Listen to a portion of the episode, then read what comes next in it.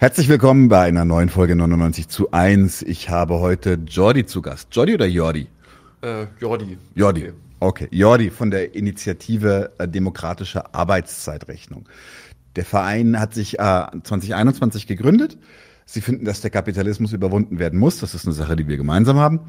Und äh, da sein regelndes Prinzip der Wert für eine demokratische und nachhaltige Gesellschaft ungeeignet ist. Sie wollen dazu beitragen, über die Ökonomie der neuen Gesellschaft genauer nachzudenken, um der gesellschaftlichen Linken aus der Defensive zu helfen. So steht's auf unserer Seite. Genau, da habe ich es auch her. Sehr gut, schön, dass du da bist. Äh, wir reden heute tatsächlich über ähm, euer Arbeitszeitrechnungsmodell zusammen. Wir haben schon einige Interviews gehabt. Wir hatten äh, Sandleben, hatten wir da äh, ähm, noch andere Leute, wo wir über über Planwirtschaft und Arbeitszeitrechnung geredet haben. Und äh, die kann ich also, also nur empfehlen, äh, dem Publikum bitte guckt euch die unbedingt an, die sind sehr, sehr gut. Die pflichte ich bei. Dankeschön. Ähm, ihr seid die Initiative Demokratische Arbeitszeitrechnung. Was heißt das eigentlich jetzt, die Begrifflichkeit grob zusammengefasst, bevor wir ins Detail gehen? Also ja, du hast schon gesagt, 2,5 Jahre, zweieinhalb Jahre gibt's uns jetzt und äh, wir verbreiten eben die Arbeitszeitrechnung ähm, und Initiative erklärt sich wohl von selbst. Ähm, und äh, die Arbeitszeitrechnung, die ist ein Vorschlag dafür, wie eine sozialistische Wirtschaft ähm, erstmal ganz grundlegend organisiert sein könnte. Es ist also ein ähm, wirtschaftliches Prinzip und weniger ein politisches. Die Politik mhm. ist selbstverständlich wichtig, da werden wir sicherlich auch nochmal drüber sprechen, aber der Fokus der Theorie ist halt eben, dass ähm, die, die, naja, die, die Grundprinzipien des wirtschaftlichen Austauschs in der Gesellschaft. Ähm, und wir stützen uns da ganz maßgeblich auf ein Buch aus den 30ern. Mhm. Das heißt, äh, auf Deutsch übersetzt, Grundprinzipien kommunistischer Produktion und Verteilung und wurde von der Gruppe internationaler Kommunisten, kurz GIK, geschrieben. Die haben in Holland gearbeitet, ähm, sind so Exil, also teilweise deutsche Exilräte-Kommunisten, aber auch ähm, niederländische Kommunisten, die sich da organisiert haben hauptsächlich aus der Arbeiterklasse auch selbst. Und ähm, genau, das ist eben der Fokus unserer Arbeit, das ja also die Grundlage, würde ich sagen. Ähm, ja, ich gucke mal ganz kurz in meine Notizen hier. Ähm,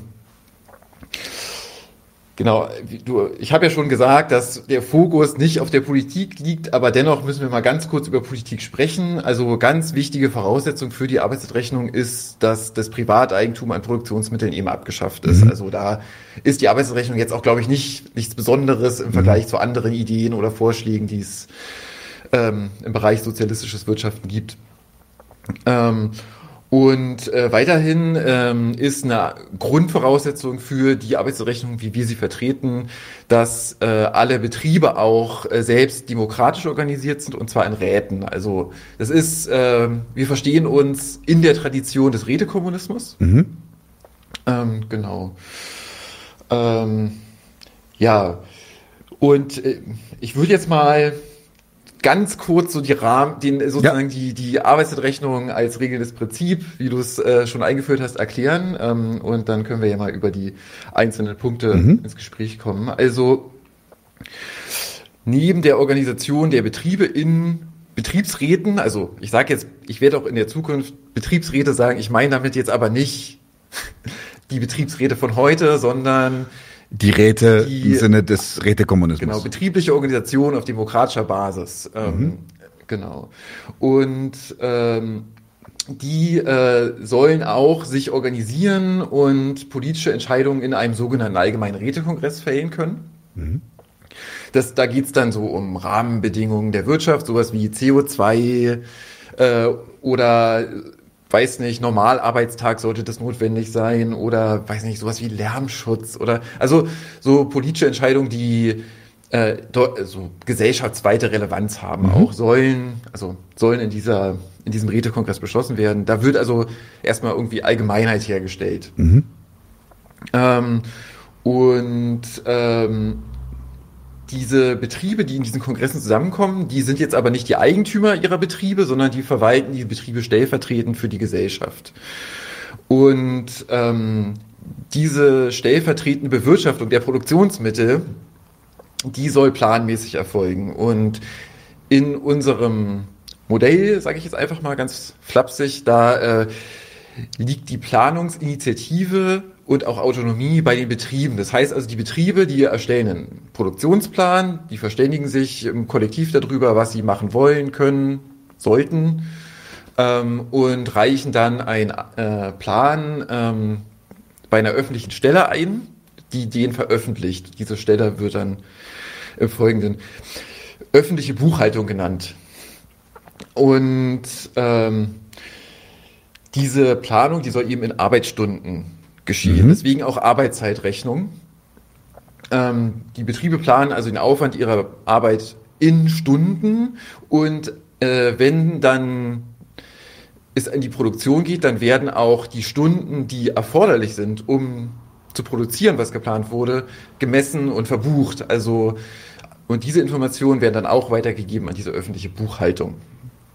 Ähm, wichtig ist, dass dabei die tatsächlich geleistete Arbeit erfasst wird. Also hier geht es jetzt nicht um die Erfassung von, erstmal um die Erfassung von Durchschnittsarbeiten, sondern wenn ich eine Stunde in der Fabrik geschuftet habe, dann wird diese Stunde auch erstmal so notiert. Mhm. Ganz egal, was der Branchendurchschnitt ist. Mhm. Genau. Und ähm, diese Produktionsdaten und Planungsdaten, die werden halt veröffentlicht. Also es soll auch überhaupt gar kein Geschäftsgeheimnis geben unter der Arbeitszeitrechnung oder im Sozialismus. Und ferner ist es dann auch so, dass äh, dir, also zumindest erstmal a priori von vornherein, der äh, Konsumanspruch der einzelnen ArbeiterInnen oder Gesellschaftsmitglieder von ihrer geleisteten Arbeitszeit abhängt. Ja, also wenn ich eine Stunde arbeite, dann kann ich, dann berechtigt mich das ähm, zu dem Konsum von einem Produkt, das auch eine Stunde in der Herstellung benötigt hat. Ähm, genau, ja. Ähm, darüber hinaus ist es aber auch möglich, dass die Gesellschaft ähm, einen sogenannten öffentlichen Sektor festlegt und ähm, dieser öffentliche Sektor besteht auch aus Betrieben, die auch planen und die Stunden erfassen, aber die Produkte, die die halt herstellen, also Dienstleistungen und Güter, die äh, stehen allen Mitgliedern der Gesellschaft zur freien Verfügung, also ohne Gegenleistung. Ich glaube, also vielleicht erstmal so viel zu, zum Rahmen. Okay. ähm, tatsächlich äh, seid ihr relativ umtriebig. Äh, wir haben auch äh, vorher schon geschnackt. Und ich habe euch in Berlin allein schon, glaube ich, mindestens zweimal äh, ein Plakat von euch gesehen oder von einer Veranstaltung von euch gehört. Ähm, warum glaubt ihr, dass die Zeit reif ist, um für äh, um über die Zukunft nach dem Kapitalismus zu reden? Ja, warum ist die Zeit dafür reif? Also ähm, wir glauben erstmal, dass äh, sozialistisches Wirtschaften nicht nur, also nicht ausschließlich eine Frage des Erdenkens ist, sondern auch äh, erprobt werden kann und auch sollte. Das heißt jetzt nicht, dass wir glauben, dass wir den Sozialismus einfach so errichten können, ohne eine Enteignung der besitzenden Klassen oder eine kollektive Organisation der Arbeiterinnenklasse. Aber dennoch ähm, glauben wir, dass es wichtig ist, jetzt schon irgendwie darauf hinzuarbeiten. Und ähm, sollte sich jetzt also eine revolutionäre Situation herstellen, wo ja auch Leute drauf hoffen, sage ich mal irgendwie, so auch wir, dann ähm, wäre es, also glauben wir, dass es wichtig ist, dass die Arbeitsrechnung zumindest erstmal auch auf dem Radar der Leute ist. Äh, und äh, wir glauben, dass das halt dadurch befördert werden kann, dass darüber geredet wird oder vielleicht auch schon experimentiert und ich würde es auch wirklich nur experimentieren mhm. nennen. Ja.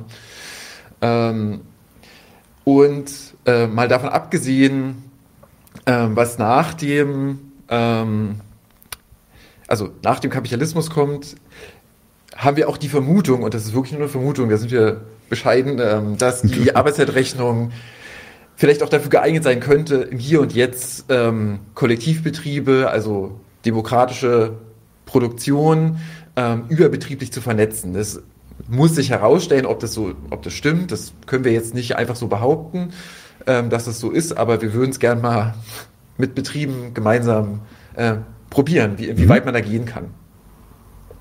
Mhm. Viele, viele zucken ja zusammen bei dem Begriff Planwirtschaft. Das ist mir selber auch früher so gegangen, muss ich ganz offen zugeben. Äh, das riecht immer sofort nach, nach Sowjetunion und Muckefuck. Und äh, wie begegnen euch die Menschen da draußen? Weil ich habe halt auch diese Animositäten gegen die Planwirtschaft, kenne ich halt auch aus, aus äh, ähm, sich links lesenden äh, Bereichen oder sowas. Und äh, wie geht ihr damit um, wenn es Widerstand gegen den gegen Planwirtschaft gibt? Also an sich als Begriff schon mal mhm. gegen die gegen die Basis von dem Ganzen. Was sind eure Argumente für Planwirtschaft? Uh, ähm, also erstmal äh, die die Leute da draußen, damit, äh, darunter würde ich jetzt erstmal die Leute verstehen, die auch wirklich zu unseren Veranstaltungen kommen und mit, mit uns diskutieren wollen. Ähm, und ähm, da ist das gar nicht so oft Thema. Also da ist der Widerstand eigentlich gegen Planung, Planwirtschaft im Allgemeinen eigentlich sehr gering. Mhm. Äh, da gibt's auch Widerstand und Fragen und äh, Diskussionsbedarf auf jeden Fall, ähm, aber jetzt gar nicht so darüber, ob es sinnvoll ist, eine Planwirtschaft zu haben. Ähm, klar, ähm, also es gibt natürlich diese Widerstände, aber wir glauben halt, dass wenn die Wirtschaft bedürfnisorientiert sein soll, was wir fordern, mhm. dann äh, ist eine Planung unabdingbar. Mhm. Ähm, da bin ich mittlerweile auch abgeholt auf den Punkt. Ich, ich würde auch äh, mich mehr jetzt ein bisschen aus dem Fenster lehnen und sagen, es wird ja auch schon geplant. Klar, viel, ähm, also viel von dem, was dann äh, passiert, ist dann doch wieder irgendwie konkurrenzgesteuert und nicht so planbar. Der Markt hat ja eben doch auch viele Elemente, die nicht unbedingt planbar sind, sehr chaotisch. Aber äh, in großen Betrieben und auch in kleinen Betrieben wird ja schon geplant. Also das, also alle Akteure auch heute wissen, dass Planung sinnvoll ist und dass es ohne die nicht geht. Unser Anliegen ist ja aber, dass die Planung auch zwischen den Betrieben in einem kooperativen Klima stattfinden sollte. Mhm. Ähm, da gab es doch dieses Buch, das haben wir auch schon mehrfach erwähnt, The People Republic of, äh, na, welche, welche Supermarkete? Walmart. Walmart, ich wollte gerade Woolworth sagen, irgendwas mit W, aber das war falsch. Ähm, genau, also auch, auch im, im Kapitalismus ist Planung alltäglich. Ich komme ja selber hauptsächlich aus dem Projektmanagement. Das ist ja im Grunde auch schon nichts anderes als Planung. Ähm, Jetzt ist für mich noch ein ganz essentieller Teil. Also habe ich dich unterbrochen oder? Ähm, also ich würde vielleicht noch ganz kurz mal Klar, äh, äh, darüber reden, was denn bei unseren Veranstaltungen die eigentlichen Einwände sind, die die Leute so vorbringen mhm. oder die, wie ich mich zumindest daran erinnere. Okay, gerne. Nee, das, das ist spannend. Und ähm, der Punkt, der wahrscheinlich mit, also würde ich sagen, mit Abstand am häufigsten diskutiert wird. Und das war wirklich nach jeder Veranstaltung, die wir bisher abgehalten haben, der Fall, ist die Frage nach der äh, häuslichen Reproduktionsarbeit. Also mhm. die Arbeitszeitrechnung, ähm, wie sie die Holländer erdacht haben, die dreht sich ja sehr stark um die betriebliche Arbeit. Und da habe ich den Eindruck, das, das können, akzeptieren erstmal zumindest viele Leute als ähm, irgendwie interessant und unterstützenswert, aber dann kommt halt die Frage, was ist denn mit den Leuten, die zu Hause die Arbeit machen? Also vor allen Dingen Frauen. Und ähm, da würde ich, äh, wenn es okay ist, an dieser Stelle mal ganz kurz was zu sagen. Ja klar, ähm, gerne. Wir haben zwar noch kein Positionspapier dazu veröffentlicht als IDA, aber wir haben uns schon reichlich Gedanken dazu gemacht. Und ähm, wenn jetzt die Leute vorbringen, dass die häusliche Reproduktionsarbeit da rausfällt, dann muss ich den Leuten auch erstmal zustimmen. Das ist bei diesem Konzept erstmal nicht automatisch mit dabei. Und äh, dahinter steckt ja auch die Vermutung, dass nach der Revolution immer noch ähm, das Patriarchat existiert. Und ich finde eigentlich, das ist eine vernünftige Annahme, dass auch nach der Revolution noch Sexismus in der Gesellschaft ist mhm. und dass äh, weiterhin dafür gekämpft werden muss, dass äh, der überwunden wird. Mhm. Und ähm, es ist also vernünftig anzunehmen, dass auch nach der Revolution die häusliche Reproduktionsarbeit weiterhin vornehmlich äh, an den Frauen hängen bleibt. Ähm, und so erstrebenswert wie es ist, die Reproduktionsarbeit aus der privaten und häuslichen Sphäre zu holen durch eine Kollektivierung, glaube ich auch, dass es nicht in allen Bereichen unmittelbar möglich ist. Daraus folgt also, dass es eine gewisse Doppelbelastung der Frauen ähm, oder eine geringere Partizipation an der betrieblichen Arbeit durch die Frauen ähm, geben wird. Ähm, Und äh, wir glauben aber, dass die Arbeitszeitrechnung durchaus dazu geeignet ist, das irgendwie erstmal zu adressieren. Und ähm, diese Möglichkeit sehen wir darin, dass die, ähm, die Gesellschaft, sofern sie das Patriarchat überwinden möchte und sofern es quasi auch eine demokratische, demokratisch legitimierte Bestrebung gibt, wie auch immer diese Legitimation mhm. aussieht, dafür das zu überwinden, hätte zum Beispiel so eine sozialistische Gesellschaft die Möglichkeit, ähm, auch diese äh, häusliche Reproduktionsarbeit erstmal auch wirtschaftlich zu honorieren, durch zum Beispiel die Ausschüttung von Arbeitszertifikaten. Mhm. Ähm, es könnte also beschlossen werden in der Kommune oder in größeren Zusammenhängen, dass Leute, die eben sich zu Hause um Kinder kümmern, sage ich mal als einfaches Beispiel, ähm, eine bestimmte Zertifikatmenge für den individuellen Konsum und die Bewerkstelligung der Reproduktionsarbeit erhalten, über die sie dann im Weiteren frei verfügen können. Ähm, und äh, damit. Diese, auf diese Arbeitszertifikate müssen wir nachher noch zu sprechen kommen. Mach einfach mal weiter, ja. Ähm, aber durch diese Zertifikate ähm, haben die Leute, die die häusliche Reproduktion oder hätten die Leute, die die häusliche Reproduktionsarbeit machen, auch erstmal im Konsum dieselben Ansprüche wie Leute, die betriebliche Arbeit verrichten, mhm. was unserer Meinung nach ähm, erstmal ein gutes Argument dafür ist, eben solche Arbeitsscheine zu haben auch. Mhm. Mhm. Okay. Jetzt ist halt genau die, da fällt jetzt auch schon meine nächste Frage rein, ähm, weil die Frage nach der Reproduktionsarbeit, die kriegt ihr häufig, hast du ja schon gesagt, aber was ist eigentlich sonst noch alles Arbeit? Ich habe jetzt zum Beispiel kürzlich erst ein, ein Kurzinterview gehabt mit jemandem, der bildender Künstler ist äh, und die sich in der Werde organisieren. Ähm, ist schöne Bilder malen Arbeit? Ist mit Leuten reden Arbeit? So Menschen betreuen, seelsorgerisch zum mhm. Beispiel. Was, was ist Arbeit? Und wer definiert das und wer entscheidet das? Ja, wer definiert das und wer entscheidet das? Also der Dreh- und Angelpunkt bei dieser Frage in der Arbeitszeitrechnung ist die öffentliche Buchhaltung. Ich hatte ja eingangs schon gesagt, dass mhm. geplant wird und dann ähm, auch registriert wird, wie viel gearbeitet wurde. Und ähm, wenn jetzt geplant wird, dann werden diese Pläne bei einer zentralen Stelle eingereicht, ähm, die öffentliche Buchhaltung, und die soll die dann nach gewissen Kriterien genehmigen. Und sobald mhm. ein Plan genehmigt ist, ähm, hat äh, ein Produzent oder ein Produzent in den Kollektiv mhm. auch, ich sag mal, einen Rechtsanspruch darauf, ähm, die eigene, also die geleistete Arbeit vergütet zu bekommen, aber auch äh, Zugang zu den nötigen Produktionsmitteln zu haben. Also die äh, öffentliche Buchhaltung ähm, äh, erfüllt hier äh, erstmal so eine Art also eine Funktion, also eine, also die hat eine gewisse Macht da, darüber zu bestimmen, was jetzt also gesellschaftliche Arbeit ist. Also wir reden ja über gesellschaftliche Arbeit, so verstehe ich das zumindest. Ähm, klar, wenn ich jetzt ähm, meine Küche aufräume, dann ist auch Arbeit, aber ähm, das ist jetzt nicht unbedingt zumindest gesellschaftliche Arbeit.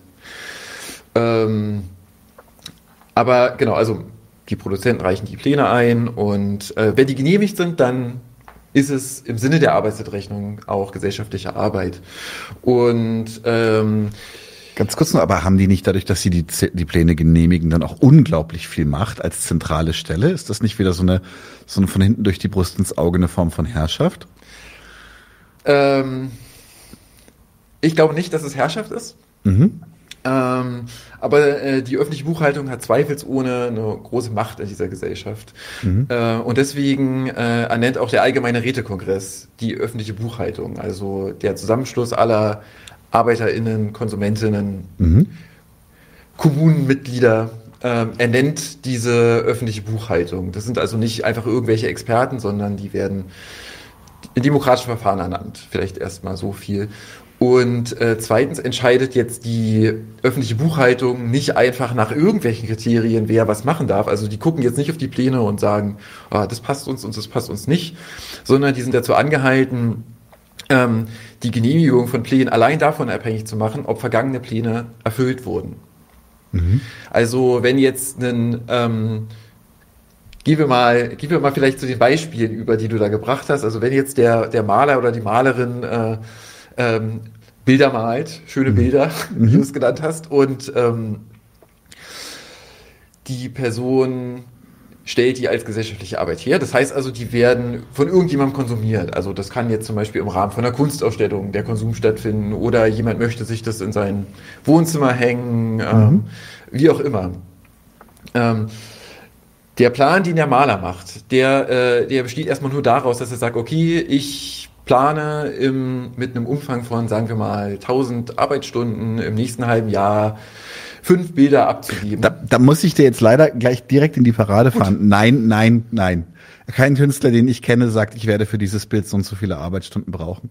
Sondern die, die haben eine Idee, was sie malen wollen, und dann machen sie das fertig. Ja. Aber in, also du kannst, also ich habe noch nie erlebt, dass das, dass, dass ein, also eine, ich meine, wirklich ein künstlerischer Maler mhm. oder künstlerische Malerin, dass die, dass die ähm, äh, planen, wie lange sie für ein, für ein Kunstwerk brauchen werden. Außer sie haben Zeitdruck durch eine Deadline mit einer Ausstellung. Aber, aber so einfach so im, im, im Fluss, dass halt gemalt wird und das oder, oder komponiert wird oder was auch immer. Oder noch, wie gesagt, das, das Thema ist mir nämlich auch ganz wichtig, sowas wie Seelsorge. Ich kann Seelsorge nicht zeitlich planen. Also ich kann nicht, wenn, wenn du mit, wenn du mit einem Problem zu mir kommst, keine Ahnung, du hast, da hast deine, deine Großmutter verloren oder sowas, und ich betreue dich da und helfe dir bei der Trauerarbeit oder sowas, dann kann ich nicht planen, wie lange ich dafür brauchen werde. Das ist tatsächlich, also da, da, da, nicht, ich will nicht dein ganzes Argument gerade auseinandernehmen, aber an der Stelle ist es schwierig. Also du kannst diese Sachen nicht planen. Also es geht ja jetzt nicht darum, dass die Leute dann ihren Plänen aufschreiben, für welchen Kunden sie jetzt genau wie viele Arbeitsstunden mhm. aufwenden. Und äh, ich würde, also KünstlerInnen machen viele Dinge. Und erstmal ja, gibt es da draußen so. sehr viele Leute, die Auftragsarbeit erledigen. Und das wird sicherlich auch im, im Sozialismus noch irgendwie passieren. Mhm. Ähm, aber klar, ich, ich, ich will es mal ernst nehmen. Ähm, ja. Was ist mit der Person, die äh, eben keine Auftragskunst macht, sondern die Kunst als Ausdruck ihrer eigenen Kreativität betreiben möchte? Genau, ihres eigenen Gemüts.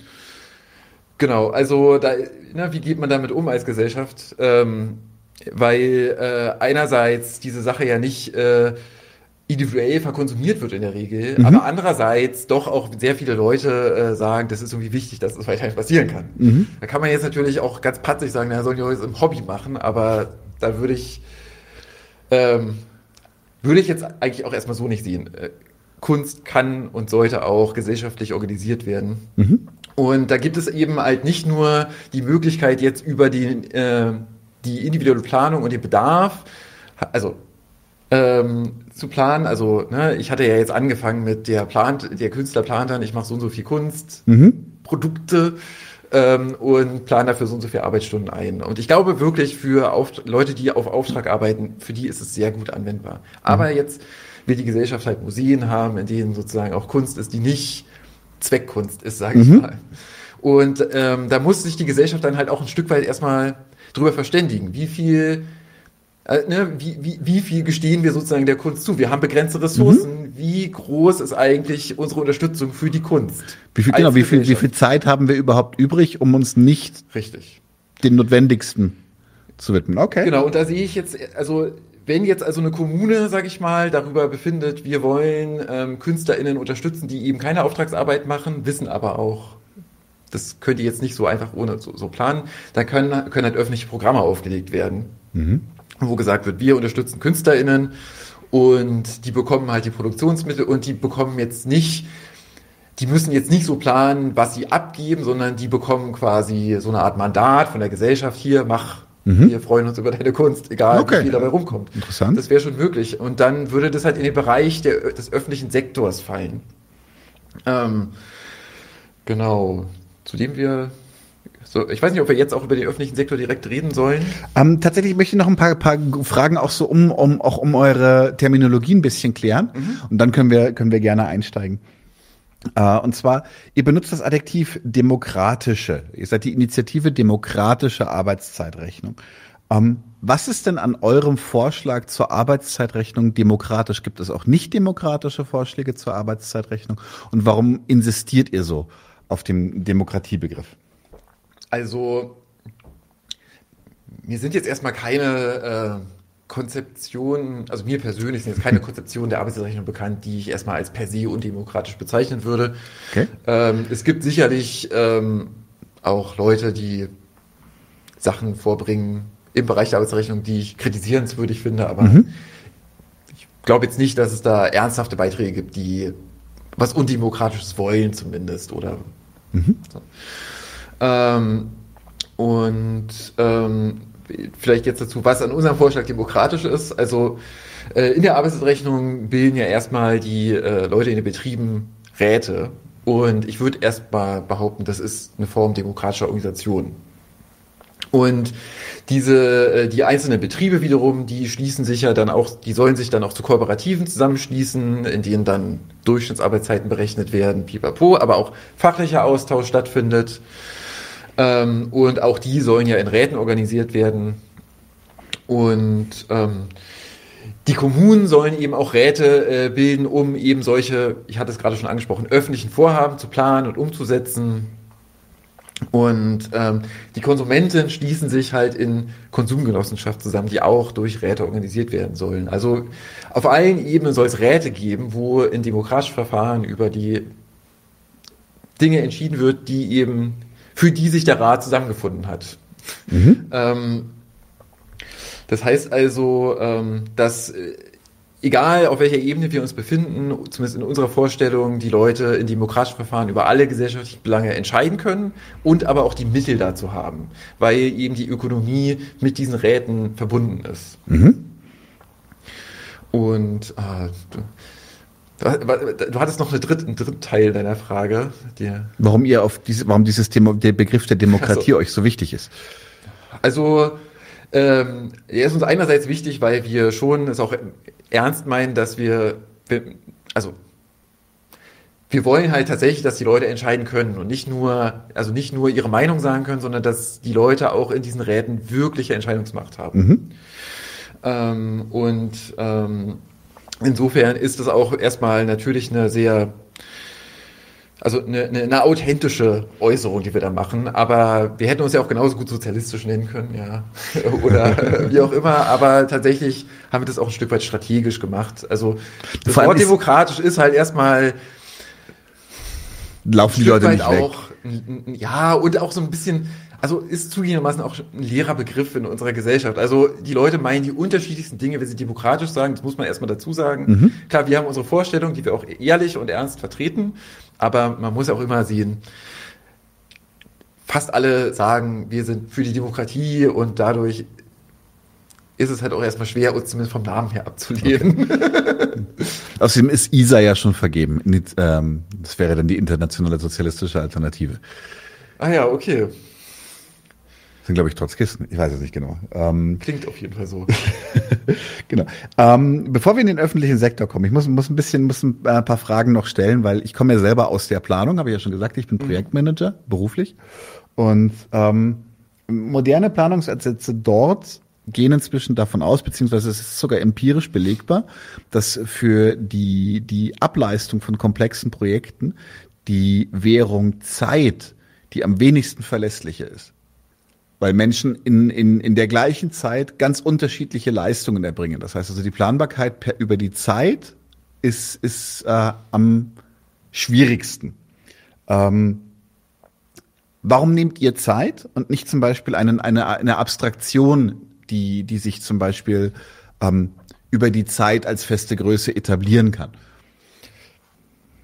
Ähm, also erstmal vielleicht vorweg, äh, die äh, Zeit muss jetzt nicht die einzige Planungsgröße im Betrieb sein. Also mhm. ähm, gerade was innerbetriebliche Planung angeht, also ne, wenn ich jetzt äh, zum Beispiel mir eine Softwarebude vorstelle, dann wird die sicherlich auch irgendwie anders planen müssen als mhm. eine Ziegelfabrik oder ein Kindergarten. Klar.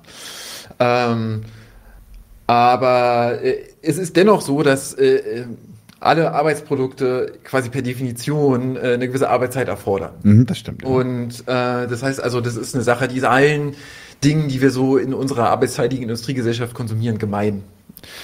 Ähm, und äh, deswegen glauben wir halt auch, dass es geeignet ist für eine Planung, weil ähm, nicht nur, also dadurch, durch die Planung in Zeit wird es halt auch erstmal möglich überhaupt, äh, festzustellen, wie, wie groß der Gesamtaufwand für ein Produkt ist. Also es ist ja eben nicht nur die innerbetriebliche Planung, die wichtig ist, sondern auch die gesamtgesellschaftliche Planung. Das heißt also, es soll irgendwie transparent sein, wie aufwendig, wie zeitaufwendig es auch im Durchschnitt vielleicht ist, bestimmte Produkte herzustellen.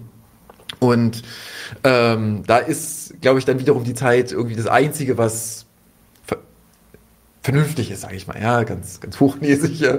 Ähm, und äh, dazu ist auch vielleicht gesagt, dass Abweichungen durchaus zulässig sind. Also wenn ich jetzt mal, äh, in, in, bleiben wir mal vielleicht bei der Softwarebude, weil mhm. ähm, da in so, in so einem Teil arbeite ich auch gerade. äh, ja, äh, ja, wenn man mal daneben liegt, äh, was ja man ja eigentlich immer liegt, dann ist es erstmal nicht so ein grundlegendes Problem. Also man wird ja nicht aus dem Sozialismus ausgeschlossen oder irgendwas, weil man mal sich verschätzt hat, sondern es ist halt eine Frage des Umgangs mit diesen Abweichungen.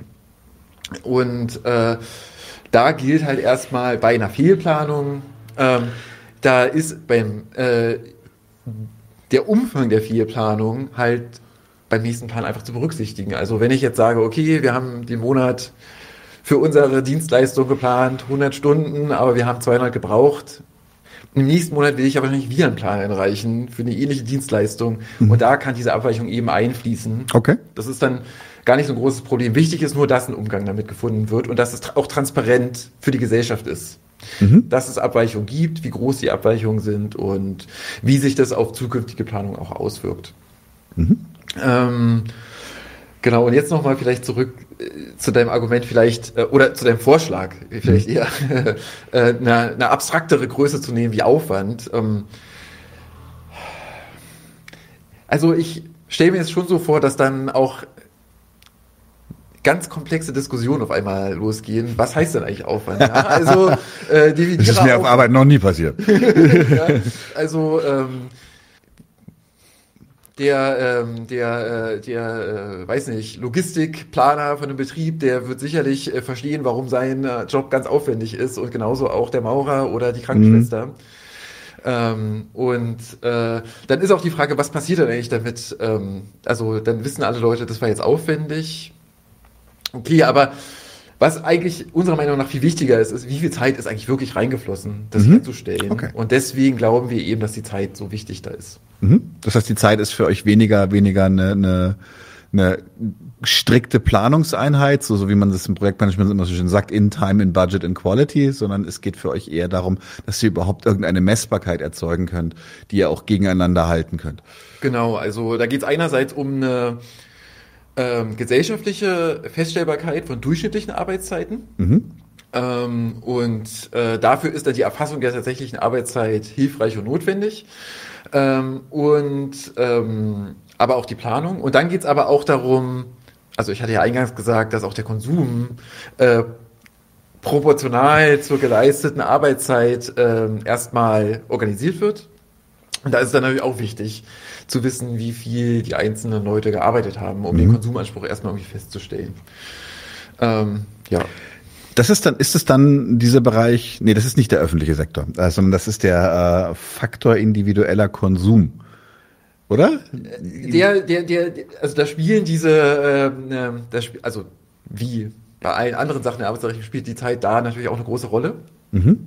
Ähm, ich weiß nicht, sollen wir mal. Genau, du kannst gleich einsteigen. Ich muss auch ganz ehrlich zugeben, das ist mir nicht peinlich ist zu sagen, dass ich mich über die Abkürzung FIC schon bis, bis heute amüsiert habe, ja. aber FIK, naja, FIK. Also äh, ich habe überlegt, ob ich jetzt einfach äh, ganz eiskalt immer FIC sage. Genau, was zum... Verziehe, aber das würde ich, glaube ich, gar nicht durchhalten. Da muss ich gestehen, bin ich ein bisschen zu, bisschen zu, bisschen zu unreif für. ähm, aber ich, ich werde jetzt einfach FIK sagen und äh, vielleicht auch erstmal, wofür steht denn der FIK, also diese Abkürzung, die steht für Genau, Faktor. was zum Fick. Sorry, den Joke musste ich machen.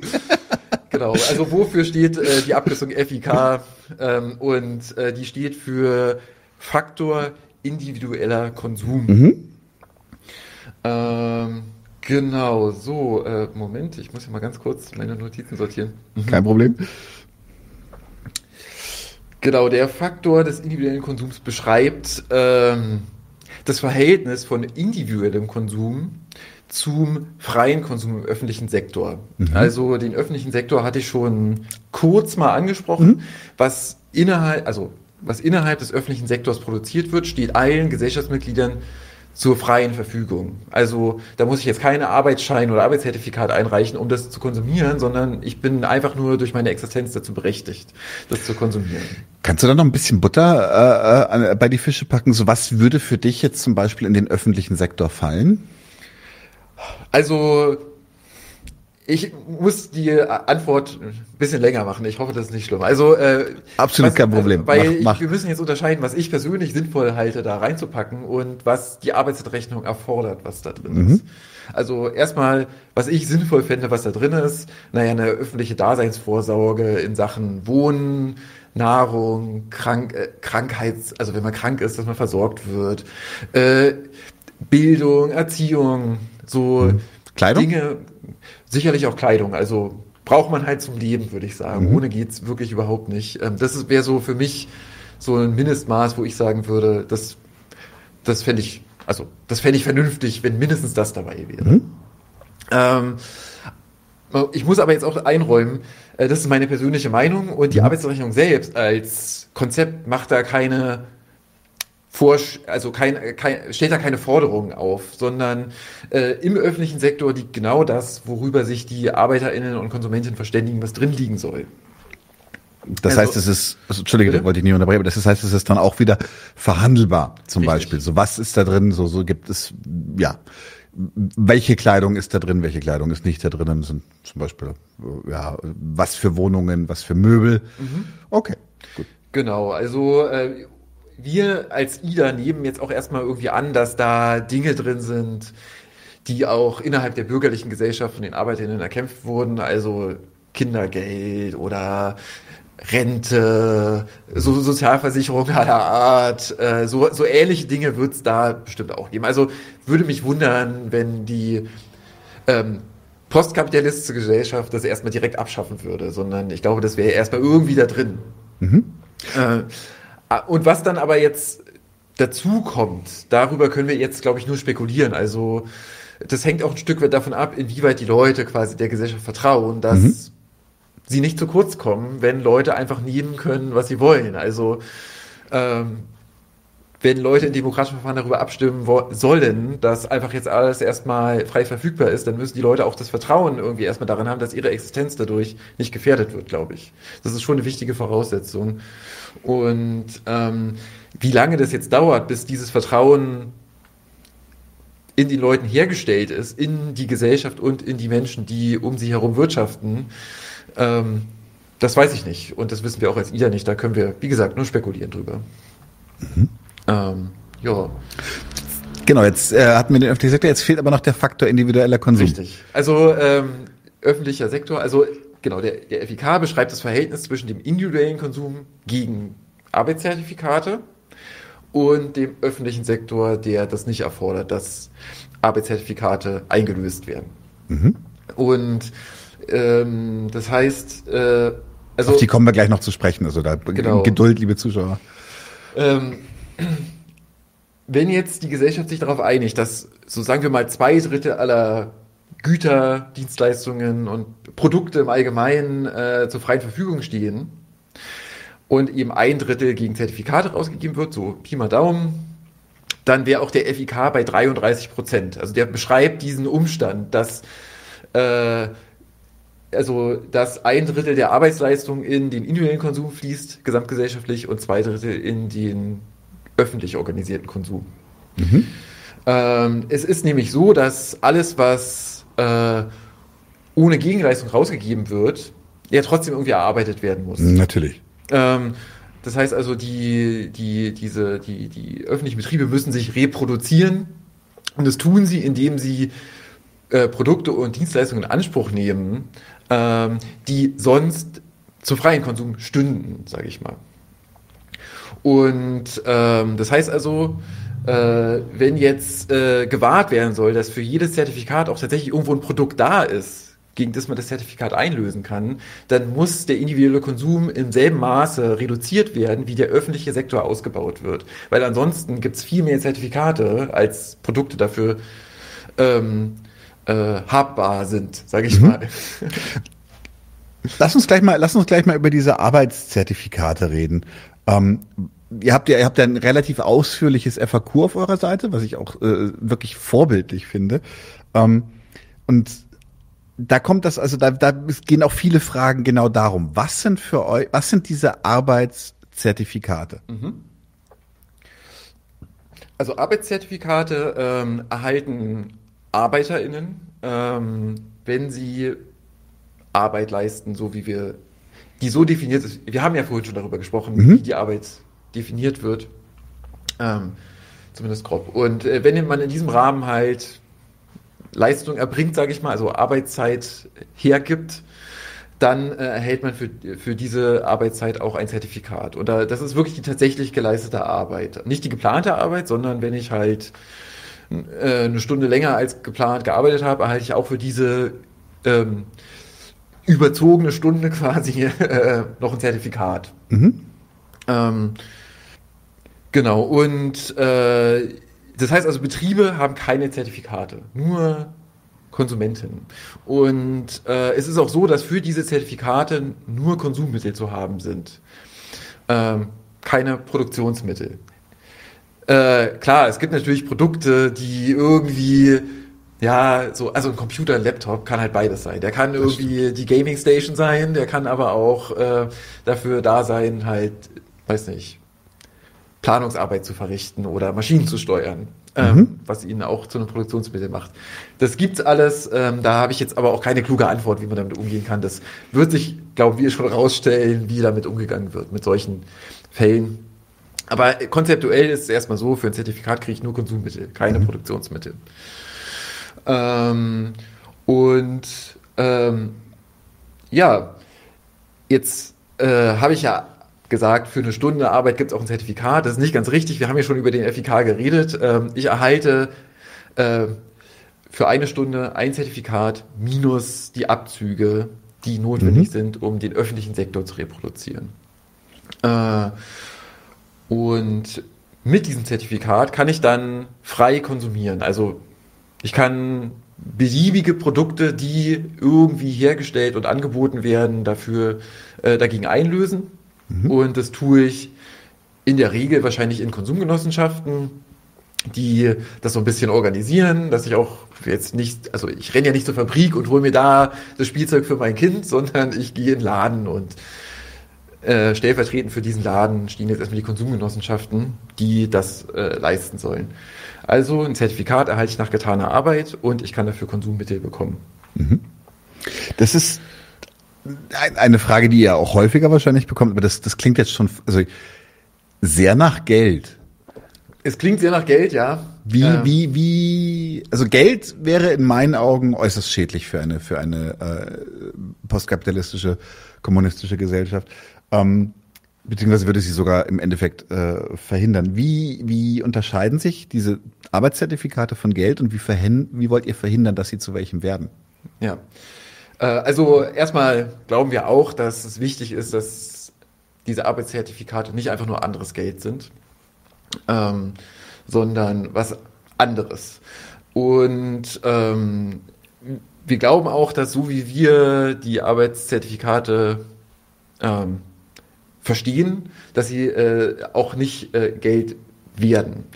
Ähm, das ist natürlich auch ein Stück weit daran gekoppelt, also, ja, also wenn jetzt die aus irgendeinem Grund die organisierte Arbeiterinnenschaft äh, beschließt, machen wir jetzt zu Geld, dann werden sie auch wieder zu Geld. Also alle das sozusagen im Rahmen unserer Überlegungen, was passieren wird. Also es gibt da jetzt keinen automatischen Schutz, dass die nicht wieder Geld werden im Sinne von, dass wenn Leute es zulassen, dass wieder privat Produktionsmittel akkumuliert werden, dann könnte es auch passieren, dass diese Scheine irgendwie zu Geld werden durch irgendwelche mhm. Aufweichungen von Regeln. Also vielleicht nur mal so.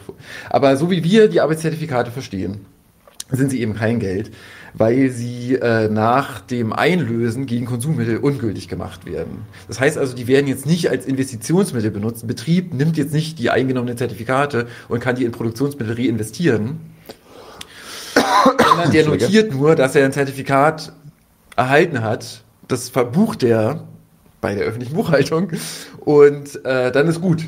Das ist, äh, diese Zertifikate sind da erstmal nur dazu da, zu überprüfen, ob das Produktionsversprechen, das die Genossinnen und Genossen irgendwann mal gegeben haben mit ihrem Plan, auch eingehalten wird. Mhm. Also um zu kontrollieren, ob das, was da eigentlich geplant wurde, auch wirklich weitergegeben und produziert wurde. Und ähm, außerdem bekomme ich, also bekomme ich halt auch als Privatperson für, für Arbeitszertifikate nur Konsummittel und kann nicht darüber anfangen, jetzt Produktionsmittel privat irgendwie zu akkumulieren. Aber ich kann Arbeitszertifikate akkumulieren. Ähm, könnte ich. Also kann man halt überlegen, ob man den äh, Arbeitszertifikaten eine begrenzte Lebensdauer vielleicht zuspricht. Mhm. Also da gibt es, glaube ich, auch Mittel, da irgendwie äh, das zu regulieren, zu sagen, ja, okay, wir haben jetzt, wenn sich jetzt rausstellt, Leute horten die Dinger, warum auch immer, keine Ahnung, könnte man auch als Gesellschaft sagen, ja, okay, gut, ähm, mhm. die gelten halt ein Jahr. Sind, sind, sind sie übertragbar? Also kann ich zum Beispiel jemanden, jemand, mit jemandem tauschen, Arbeitszertifikate? Ja, da, da liegt der Hund ein bisschen begraben. Ne? Also wenn das möglich ist, könnte man sich schon so eine kleine Bourgeoisie mit Arbeitszertifikaten äh, vorstellen. Also äh, da äh, vermute ich jetzt einfach, also bin ich jetzt einfach mal so frei, äh, meine persönliche Meinung zu sagen, weil wir noch keine Position, also wir haben keine Position als Verein dazu erarbeitet, was nicht heißt, dass wir keine Position dazu haben. Und meine persönliche Position dazu ist, dass das sicherlich nicht ähm, so ohne weiteres möglich sein sollte, dass Leute die Zertifikate wie auf einem Markt eintauschen. Also die müssen personalisiert sein. Okay. Okay. Ähm, jetzt ist für mich schon so ein bisschen die Frage, wozu braucht es am Ende diese, diese Arbeitszertifikate? Glaubt ihr, dass die Menschen ohne diese Karotte vor der Nase nicht, wie soll ich sagen, zu, ihre volle Effektivität nutzen werden? Oder ja, oder dass, dass die Menschen nicht fleißig genug sind, um ohne diese Karotte zu arbeiten? Äh, also ich, äh, ich denke schon, dass die Leute auch ohne die ähm, metaphorische Karotte sozusagen arbeiten äh, würden und es auch tun. Also auch heute schon. Jetzt nicht im industriellen Maßstab, aber also niemand arbeitet ja nur gegen Gegenleistung. Heutzutage zumindest. Ähm, klar, jetzt ist da das aber nur eine persönliche Sache und das ist kein wirtschaftliches System.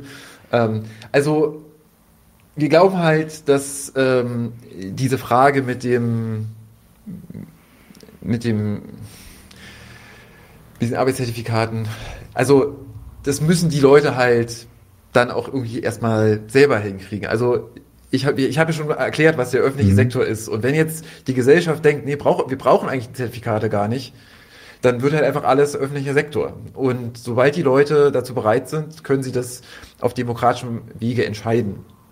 Ähm, wir glauben aber auch, dass die Ab also erstmal die Ausbeutung abgeschafft werden muss. Und die Arbeitszertifikate okay. äh, machen erstmal transparent, wer wie viel arbeitet. Und durch die Festlegung, dass so viel konsumiert wird, wie auch gearbeitet wird, ist erstmal der Ausbeutung ein Riegel vorgeschoben. Mhm. Ähm, es kann eben niemand dafür Zertifikate bekommen, dass er was besitzt. Fair enough. Und ja, ähm, dazu ist auch gesagt, Zertifikate haben auch so ihre Vorteile. Also äh, denken wir jetzt, also wenn wir jetzt alles öffentlicher Sektor ist, dann äh, steht ja auch erstmal zur Debatte, dass in einer Welt, in der es begrenzte Ressourcen gibt, äh, entschieden werden muss, was eigentlich produziert wird. Mhm. Da muss, muss also irgendwie so eine Art ich sage ganz plötzlich Plenum stattfinden, wo äh, überlegt wird, ja, was, was ist alles Teil unserer Produktion und äh, da müssen dann alle Leute zusammenkommen und ihre Meinung sagen. Also da muss ich dann auch mal sagen, wenn ich irgendwas ganz Peinliches haben will. Mhm.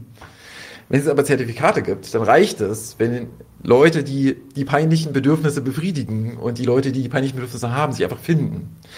Voraussetzung für die Reproduktion eines Betriebs in der äh, Arbeitsrechnung ist eben nicht dass, also ist eben nur, dass das äh, Bedürfnis befriedigt wird und dass auch proportional zum Bedürfnis produziert wird. Also mit anderen Worten, wenn ich plane, dass ich was herstelle und ich finde genug Leute, die es auch haben wollen, dann ist auch okay, dann kann auch niemand erstmal was gegen haben. Da wurde nicht ausgebeutet, da wurde nicht verschwendet, da wurde einfach noch ein Bedürfnis befriedigt. Das heißt also, diese äh, Zertifikate, die können halt auch eine sehr elegante Sache sein, um ja vielleicht auch ein bisschen unnötige gesellschaftliche Diskussionen über Nischenbedürfnisse ähm, zu befrieden. Mhm. mhm. ähm, ja. Okay. Ähm, Ihr habt mehrfach, äh, also in, fast allen Veröffentlichungen von euch, äh, komme ich auf den Punkt, dass ihr sagt, dass jede Arbeitsstunde ist gleich bemessen. Das ist für euch ein wichtiger, ihr habt dann einen ganz, ganz entscheidenden Gleichheitsgrundsatz. Das heißt also, dass der Herzchirurg für eine Stunde Arbeit die gleiche Menge an Zertifikaten ausgeschüttet bekommt wie der Straßenfeger. Ähm, in ganz vielen Diskussionen geht es dann in die Richtung, aber der Herzchirurg macht doch den viel schwierigeren Job. Die Frage möchte ich mal nicht stellen, sondern genau andersrum. Ist es nicht eine Möglichkeit, so richtige Arschjobs ein bisschen zu incentivieren? Weil zum Beispiel, keine Ahnung, also jemand, der öffentliche Toiletten schrubbt, kriegt halt anderthalb Arbeitszertifikate pro Stunde oder sowas. Ja. Ähm, ja, ich finde das ist eine gute Frage und tatsächlich ist das auch was, was nach jeder unserer Veranstaltungen irgendwie diskutiert wird in der einen oder anderen Form. Also das ja. brennt nicht nur dir auf der Seele, diese Frage, sondern das scheint wirklich viele Leute zu beschäftigen. Und ich kann es auch eigentlich gut verstehen. Also intuitiv macht es auch irgendwie Sinn. Ja, die, die Leute geben irgendwie mehr von ihrem Leben ein Stück weit. Also ja, also äh, und äh, da macht es intuitiv Sinn, das besser zu vergüten. Ähm, wir glauben aber, dass diese unterschiedliche Vergütung auch äh, wirklich echte Probleme produziert. Ähm, und da möchte ich jetzt einmal ganz kurz drüber sprechen. Gerne. Diese, diese Probleme, die wir da sehen. Äh, also wenn jetzt die sogenannten Arschjobs äh, mehr Zertifikate bekämen als die äh, weniger arschigen Jobs, dann ähm, muss auch gesellschaftlich geklärt werden, was ist denn ein Arschjob. ja, also das, ist, das, ist auf jeden Fall eine Diskussion, die kann, die, die kann man führen und ich, ähm, also die muss man dann aber auch führen. Das, das ist, ist dann einfach so. ja. Die muss man dann auch führen. Äh, und ähm, da ist es dann eigentlich nur, also da wäre es für mich einfach nur nachvollziehbar, wenn dann auch politische Kämpfe tatsächlich darum entstehen, wer bekommt mehr, wer bekommt weniger. Mhm. Äh, das ist jetzt kein No-Go-Argument sozusagen. Das macht es jetzt für mich nicht ähm, automatisch unmöglich, diese unterschiedlichen Vergütungsstufen irgendwie zu realisieren. Aber man sollte sich im Klaren darüber sein, dass das dann passieren wird, glaube ich. Mhm. Ähm, und ähm, wenn jetzt also diese, diese äh, sehr anstrengenden Arschjobs irgendwie äh, besser vergütet werden, dann entsteht daraus auch automatisch ein höherer Konsumanspruch, den diese Leute haben. Also sagen wir mal eine höhere Konsumpotenz. Ich kann dann mehr konsumieren, als wenn ich einen anderen Job mache, mit anderen Worten. Mhm. Was ja heutzutage auch um, ähm, völlig normal ist und heutzutage auch der Grund ist, warum Leute einen besser bezahlten Job machen wollen. Genau. Ja. Richtig. Ähm, also das ist so der individuelle Anreiz, äh, den die Leute darin sehen und der dann, glaube ich, auch äh, schnell als Lösung dafür identifiziert wird oder als mögliche Lösung zumindest dafür, dass die Arschjobs auch gemacht werden. Mhm. Also insofern finde ich es auch alles sehr nachvollziehbar. Ähm, aber jetzt, äh, wenn jetzt also jemand einen Arschjob macht und dafür 1,5 Zertifikate anstatt 1 pro Stunde bekommt, wird er sich nicht dann auch gegen eine Innovation aussprechen, die die Arbeit leichter macht? Das ist ein sehr schöner Punkt, doch. Wahrscheinlich also, schon. Ähm, weil diese, er möchte von diesen anderthalb Arbeitszertifikaten nicht runter, weil sie mehr Konsum versprechen. Das heißt also, wenn es eine, eine technologische Innovation gibt, die das, die den Arschjob überflüssig macht, geht er zurück auf ein Arbeitszertifikat ja. pro Stunde. Ah, schöner Punkt. Also da, da, da entstehen dann tatsächlich Widersprüche, ähnlich wie in, also nicht gleich, aber ähnlich wie in, im Kapitalismus, würde ich mhm. sagen. Ähm, und äh, ja, ähm, dadurch, genau, es kann Innovationshemd. In Extremfällen, ähm, ja, können sich halt eben Leute dann dagegen einsetzen. Äh, jetzt will ich aber noch ganz kurz äh, dazu sagen, wenn jetzt aus, also stellen wir uns mal vor, die Revolution geht los, die Leute führen die Arbeitsrechnung ein und jetzt beschließt der allgemeine Rätekongress, dass bestimmte Jobs doch 1,2 Stunden pro Stunde bekommen oder nicht. Mhm. Da werde ich jetzt nicht fliehen. So, okay. Das wäre für mich irgendwie schon auch akzeptabel. Also Sozialismus ist immer besser als kein Sozialismus. So, das ähm, wäre vielleicht doch sogar irgendwie machbar, aber man würde sich damit zumindest auch diese ganzen Probleme, wie ich sie jetzt aufgezählt habe, irgendwie ins Boot holen. Mhm. Mhm. Die nächste Frage, die ich hatte, die hast du eigentlich schon relativ gut adressiert ähm, durch, den, durch den öffentlichen Sektor. Das ist genau, das ist, wo ist für euch die Grenze? Was soll mit Zertifikaten erwerbbar sein und was nicht? Gibt es eine bedingungslose Grundversorgung, Haus, Essen, Kleidung? Das hast du schon beantwortet. Das ist einfach der öffentliche Sektor dann. Ähm, haben wir tatsächlich nur noch zwei größere Fragen. Und zwar eine Frage, an der ich mich ähm, ganz realistisch, einfach, also ganz pragmatisch gestoßen habe. Und zwar habt ihr das Beispiel gemacht, Theaterproduktion. Ich habe dann irgendwann auch verstanden, wie ihr auf die Zahlen kommt. Ich stelle die Fragen trotzdem. Ähm, da sind 10.000 Stunden investiert worden in diese Theaterproduktion. Das, ähm, und eine Karte kostet dann 100 Stunden. Mhm. Ja? Das erscheint mir jetzt mal ähm, erstmal irrsinnig viel, weil derzeit arbeite ich für eine Karte im Theater, jetzt vielleicht nicht einen Logenplatz ja. oder sowas, unter einer Stunde. Und ähm, ich würde tatsächlich bei einer 40-Stunden-Woche zweieinhalb Wochen arbeiten müssen, um alleine ins Theater zu gehen. Wenn ich mit meiner Frau gehen will, muss ich schon, muss ich schon fünf Wochen arbeiten, damit wir einmal zusammen ins Theater gehen können. Ja. Da ich sehr viel ins Theater gehe und auch viel auf Konzerte, haben mich die Zahlen ein wenig um den Verstand gebracht. Wie, woher kommen diese Zahlen? Wie ja. lässt sich das verargumentieren? Woher kommen diese Zahlen? Also ähm, das Zahlenbeispiel, das, also vielleicht nochmal für die ähm, ZuschauerInnen. Äh, genau dieses Beispiel findet sich in unserem FAQ auf der Seite von Ida. Genau, da habe ich es ja her. Da habe ich ja genau, her. richtig. Und äh, äh, ich will es nur noch mal ganz kurz erklären, dass die Leute jetzt sich nicht fragen, was für Theater. Äh, also äh, die, es geht um ähm, Nischenprodukte und ähm, wir nehmen mal an, äh, die Gesellschaft würde aus die sozialistische Gesellschaft würde aus irgendeinem Grund aus voll vielen TheaterhasserInnen bestehen. Ja, so ist irgendwie, hat sich irgendwie etabliert. Warum auch immer. Ähm, und äh, niemand will ins Theater gehen, außer 100 Leute. Ja, 100 Leute finden sich, die kommen sozusagen, die widersetzen sich dem Stigma, das sich da irgendwie breit gemacht hat gegen das Theater und wollen dahin. Und es gibt auch eine Theatertruppe, die ein Theaterstück aufführen will. Die brauchen jetzt aber für die gesamte, also für den gesamten Aufführungsprozess, also planen, proben, aufführen, äh, brauchen die 10.000 Stunden insgesamt, inklusive aller Aufwände für Bühnenbild und was weiß ich. Und es finden sich eben diese 100 Leute. Und ähm, es ist ja erstmal so, dass äh, um diese Theaterproduktion zu realisieren, ähm, der Gesellschaft eben jetzt äh, Mittel entzogen werden, also Konsummittel für die ArbeiterInnen, die ihr Leben bestreiten, sage ich mal, aber auch Produktionsmittel wie für die Herstellung des Bühnenbilds, was ich gerade schon angesprochen habe. Ja, also das entnehmen die der Gesellschaft. Und ähm, diese 10.000 Stunden und das verteilt sich dann auf 100 Zuschauer am Ende, weil mehr haben sich eben nicht gefunden. Da macht erstmal der, die Tatsache, dass äh, eine Karte 100 Stunden dann kostet, transparent, dass das der Fall ist. Also da wird transparent, dass dieser relativ große Ressourcenaufwand für den Konsum von 100 Leuten ähm, aufgewendet wurde. Mhm. Äh, und deswegen äh, kann es gar keinen Ticketpreis geben, äh, so, äh, in dieser doch sehr hypothetischen sozialistischen Gesellschaft, die das Theater verabscheut. Jetzt aber mal dazu gesagt, ne, wir glauben jetzt nicht, dass im Sozialismus die Leute das Theater hassen. Im Gegenteil, äh, glauben wir, dass äh, im Sozialismus, wenn die Ausbeutung ein Ende hat, die Leute eigentlich mehr Zeit und Muße haben, um genau solchen Sachen nachzukommen. Mhm. Und vermutlich wäre auch Theater als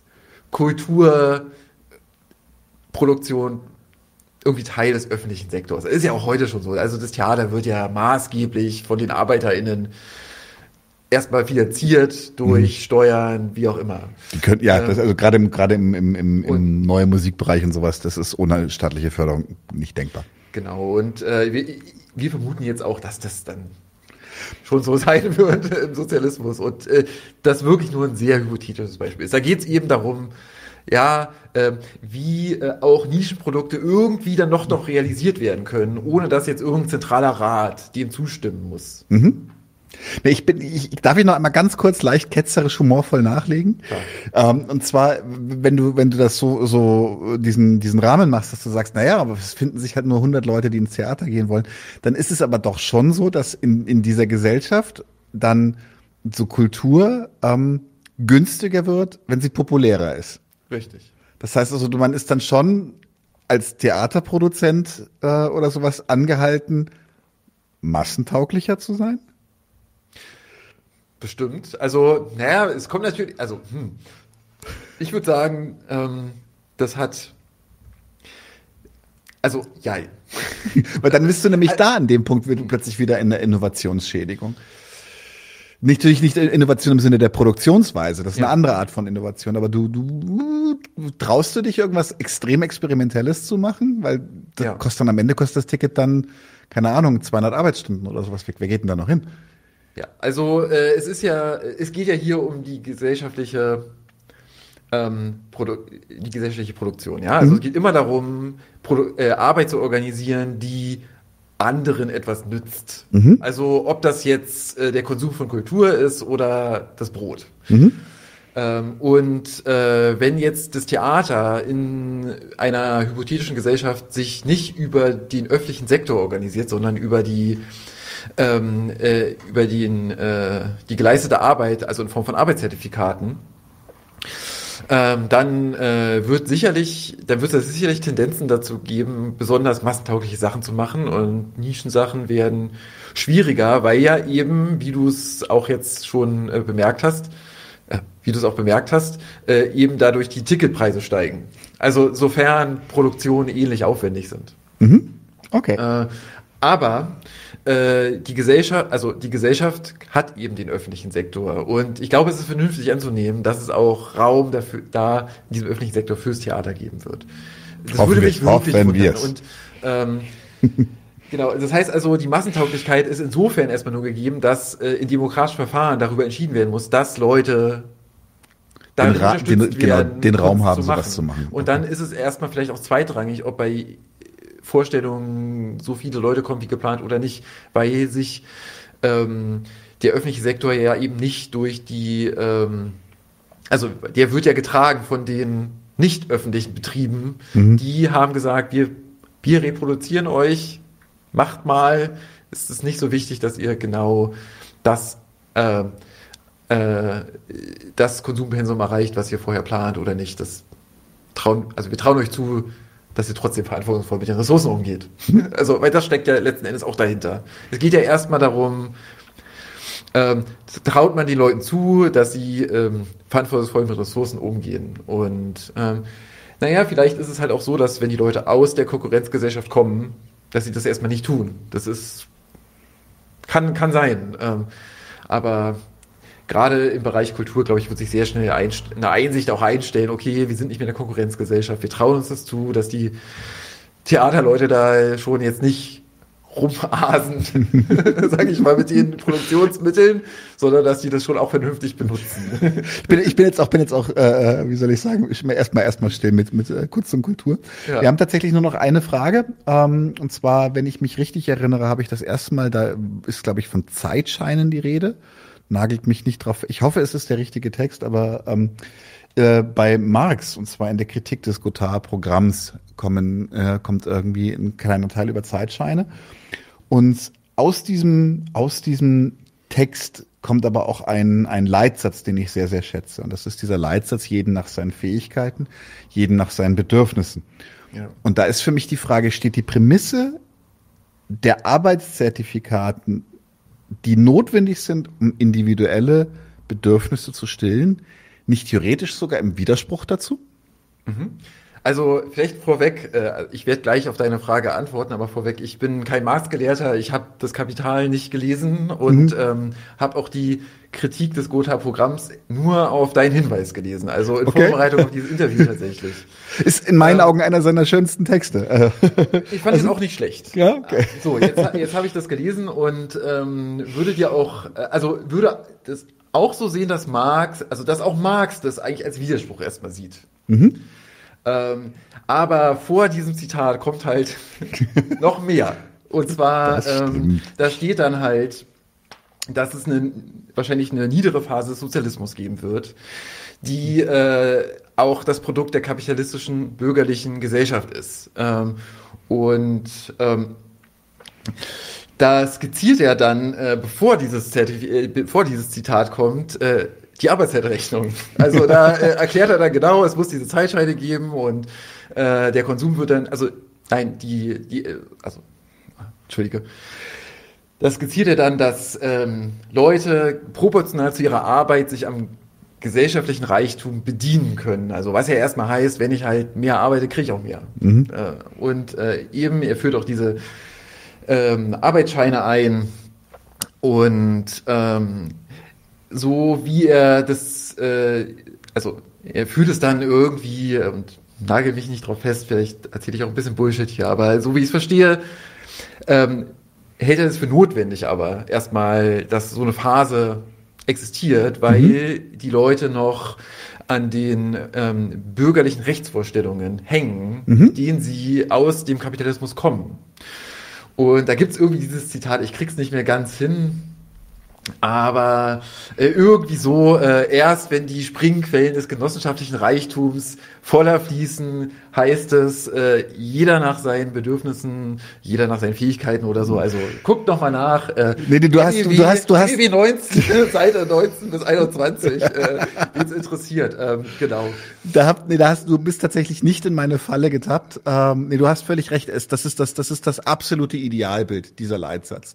Und das äh, genau, dass er eben davor kann es verschiedene, auch Mischformen von von von Wirtschaften geben. So nee, das äh, bin ich schon bei, bin ich schon bei dir.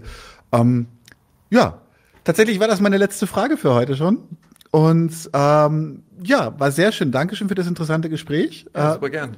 Wir sehen uns bestimmt noch mal auch hier in Berlin, äh, wo ihr äh, rumgeistert und sowas. Und wenn ihr zum Beispiel auch mal eine Veranstaltung oder so ankündigen wollt, äh, meldet euch gerne bei uns. Äh, könnt uns gerne ein bisschen als als äh, Werbeplattform für eure Initiative nutzen. Dann Danke. Äh, ja, dann auch nochmal Danke an alle Zuschauer und Zuschauerinnen dafür, dass ihr da wart. Und wir sehen uns demnächst in diesem Theater. Ciao. Leute, wir brauchen eure Hilfe. Wenn euch dieses Video gefallen hat, klickt auf Like, abonniert den Kanal und vergesst nicht das Glöckchen zu drücken, damit ihr benachrichtigt werdet, wenn wir neuen Content droppen. Außerdem solltet ihr uns überall folgen, wo wir verfügbar sind. Das ist Facebook, Instagram, Twitter und Twitch. Und wenn wir irgendwelche Ankündigungen machen oder Posts, dann shared, was das Zeug hält. Gebt uns all eure Liebe. Wir haben mittlerweile ziemlich signifikante Kosten. Wenn ihr es euch irgendwie leisten könnt, unterstützt uns doch auf Patreon. Dann kommt ihr auch in den Genuss verschiedener Vorteile, wie zum Beispiel Zugang zu unserer Discord-Community oder Zugang zu den ultrageheimen Patreon-Episoden, die wir dort posten. Außerdem könnt ihr uns natürlich auch über PayPal Spenden zukommen lassen. Außerdem haben wir mittlerweile einen eigenen Online-Shop. Das heißt, wenn ihr euch immer noch fragt, was ihr euren Lieben zu Weihnachten, Ostern oder sonst wie schenken könnt, geht dorthin und kauft duftes Merch. Alle Links dazu hier in der Beschreibung oder auch auf unserer Webseite 99zu1.de. Vielen Dank fürs Dabeisein, danke für die Unterstützung und wir sehen uns in diesem Theater.